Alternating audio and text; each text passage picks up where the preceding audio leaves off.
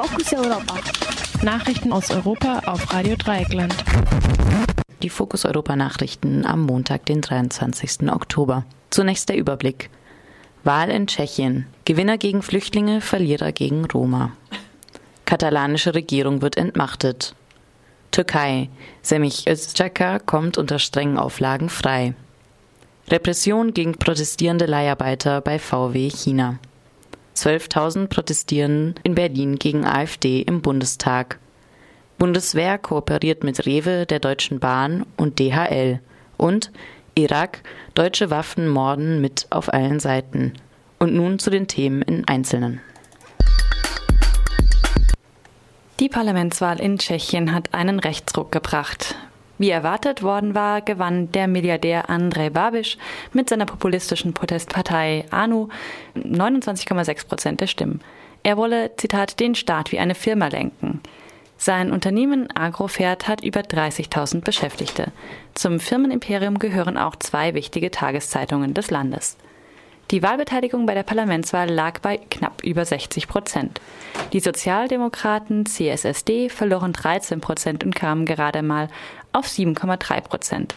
Die Rechtsaußenpartei SPD, das heißt übersetzt Freiheit und direkte Demokratie, kam auf 10,6 Prozent. Ihr Spitzenkandidat Tomio Okamura, ein Tourismusunternehmer tschechisch-japanisch-koreanischer Herkunft, fordert den EU-Austritt und hetzt gegen Flüchtlinge und Roma. Zweitstärkste Kraft nach ANO wurde die liberal-konservative Partei ODS mit 11,3 Prozent. Als einzige nicht flüchtlingsfeindliche Partei zogen die Piraten erstmals in das Parlament ein. Sie erzielten immerhin 10,8 Prozent der Stimmen. Die sogenannten Kommunisten KSCM erzielten mit 7,8 Prozent das schlechteste Ergebnis seit 1989. Sie sind allerdings auch strikt gegen jede Aufnahme von Flüchtlingen und feiern die polnische Peace für ihren Kampf gegen die EU. Der Wahlsieger Babisch kündigte nach der Wahl einen Kampf gegen Zuwanderung an. Ein führender Vertreter der Wahlverlierer von den Sozialdemokraten fand als Schuldige für die eigene Wahlniederlage schnell die Roma. Die Wählerinnen assoziierten nämlich, so meint er, den angeblichen Sozialmissbrauch dieser, Zitat, unanpassungsfähigen mit seiner Partei. Er hetzte gleich auch noch gegen das Portal Roma News, weil es den Roma Raum böte und Spannungen anheize. Vor dem Versammlungsort der rechtsradikalen SPD fand noch am Samstagabend eine antifaschistische Demo statt. Katalanische Regierung wird entmachtet.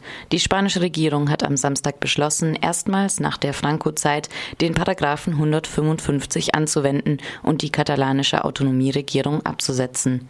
Innerhalb von sechs Monaten solle es Neuwahlen in Katalonien geben.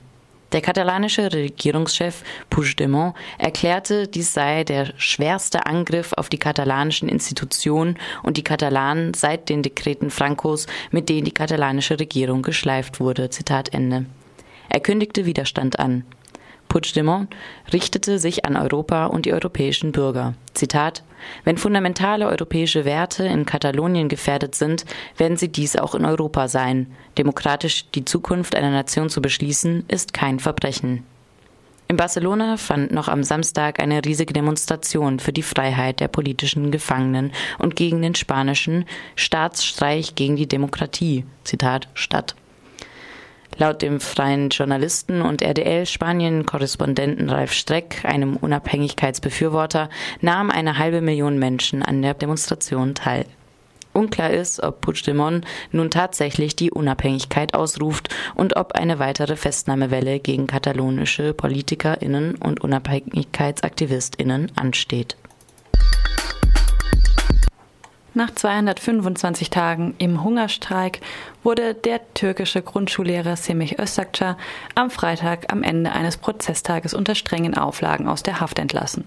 Er muss nun allerdings eine elektronische Fußfessel tragen und darf seine Wohnung nur zur medizinischen Behandlung und für Gerichtsanhörungen verlassen. Die Haftentlassung der Universitätsdozentin Gülmen wurde allerdings abgelehnt. Die beiden protestierten mit einem Hungerstreik gegen ihre Entlassung aus dem Staatsdienst. Nach 75 Tagen Hungerstreik wurden, waren sie festgenommen worden. Ihnen werden die derzeit typischen Vorwürfe gemacht. Terrorpropaganda, Mitgliedschaft in einer Terrororganisation und Volksverhetzung. Zeitgleich zur Haftentlassung von Semih Özakca wird erneut über eine Verhaftungswelle gegen linke JournalistInnen berichtet. Insbesondere soll sie sich gegen JournalistInnen, die aus den kurdischen Gebieten berichten, äh, die aus den kurdischen Gebieten berichtet haben, richten. Repression gegen protestierende Leiharbeiter bei VW China. In China wurde ein zweiter Leiharbeiter festgenommen, der für VW arbeitete und für bessere Beschäftigung, Bedingungen, sprich für gleichen Lohn für gleiche Arbeit, protestierte. Dies berichtet LabourNet. VW beschäftigt in Changchun über 3000 Leiharbeiter. Dem kürzlich festgenommenen Fu Tianbo soll nun der Prozess gemacht werden. Ihm wird vorgeworfen, Zitat, eine Menge versammelt zu haben, um die öffentliche Ordnung zu stören. Zitat Ende. VW verweigerte gegenüber dem China Labour Bulletin bisher jeden Dialog über den Protest der Leiharbeiter und die Festnahmen. In Berlin haben nach Angaben der VeranstalterInnen am Sonntag etwa 12.000 Menschen gegen Hass und Rassismus im Bundestag demonstriert. Anlass war die erste Sitzung des neuen Bundestags am morgigen Dienstag und damit der Beginn der Parlamentszugehörigkeit der AfD-Fraktion. Organisationen, äh, Organisatoren der Demonstration waren unter anderem Avas und Kampakt. Aufgerufen hatten unter anderem auch der DGB, die Amadeo Antonio Stiftung und Pro Asyl. Es handele sich um eine Zäsur in der Geschichte des Bundestags, so die Veranstalterinnen. Im Aufruf zur Demonstration hieß es, vom Redepult im Reichstag drohen Fremdenfeindlichkeit und Rassismus, Hass und Ressentiment geschürt zu werden. Geschichtsleugner können, könnten von dort aus die Verbrechen der NS-Herrschaft relativieren – mit schrillen Tönen soll die Hetze gegen Flüchtlinge, Ausländer und Andersdenkende zum Volkswillen erklärt werden. Andere Parteien könnten dem Rechtsruck folgen. Offen bleibt, ob die anderen Parteien nicht schon längst selber einen Rechtsruck vollzogen haben. Ihre antidemokratische Gesinnung offenbarte die AfD, indem sie die Demonstration als Zitat Angriff auf die Demokratie bezeichnete. Bundeswehr kooperiert mit Rewe, der Deutschen Bahn und DHL. German Foreign Policy berichtet über den Ausbau der Kooperation zwischen der Bundeswehr und deutschen Großunternehmen. Die kürzlich mit dem Handlungskonzern Rewe getroffene Kooperationsvereinbarung sieht, Zitat, gegenseitige Vermittlungen von Beschäftigten vor.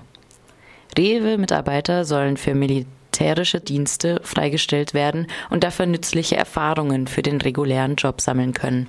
Ein intensiver Personalaustausch wurde kürzlich auch zwischen der Post bzw. DHL, der Deutschen Bahn AG und der Bundeswehr vereinbart. Beide Unternehmen arbeiten schon jetzt in der Logistik mit der Bundeswehr zusammen.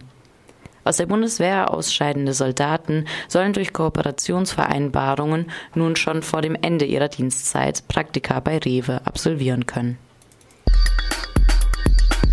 Im derzeitigen Konflikt im Nordirak kommen wohl auch deutsche Waffen zum Einsatz. Wie der Deutschlandfunk berichtet, der sich auf Angaben beider Seiten beruft, sind in der letzten Woche bei Gefechten zwischen kurdischen Kräften und der irakischen Armee 30 Menschen getötet worden. Die Regierungstruppen seien auch mit deutschen Panzerabwehrraketen beschossen worden. Die deutsche Bundesregierung lieferte Waffen und bildet kurdische Peschmerga-Einheiten zum Kampf gegen den IS aus. Die Bundesregierung unterstützt allerdings auch die irakische Regierung und gratulierte in Person von Sigmar Gabriel schnell zum Einmarsch nach Kirkuk. Da Waffen wandern, wie es Rüstungsgegner Jürgen Kressin immer wieder erklärt, und auch iranisch-schiitische Einheiten in den Konflikt involviert sind, könnten diese deutschen Waffen schnell auch in iranische Hände gelangen.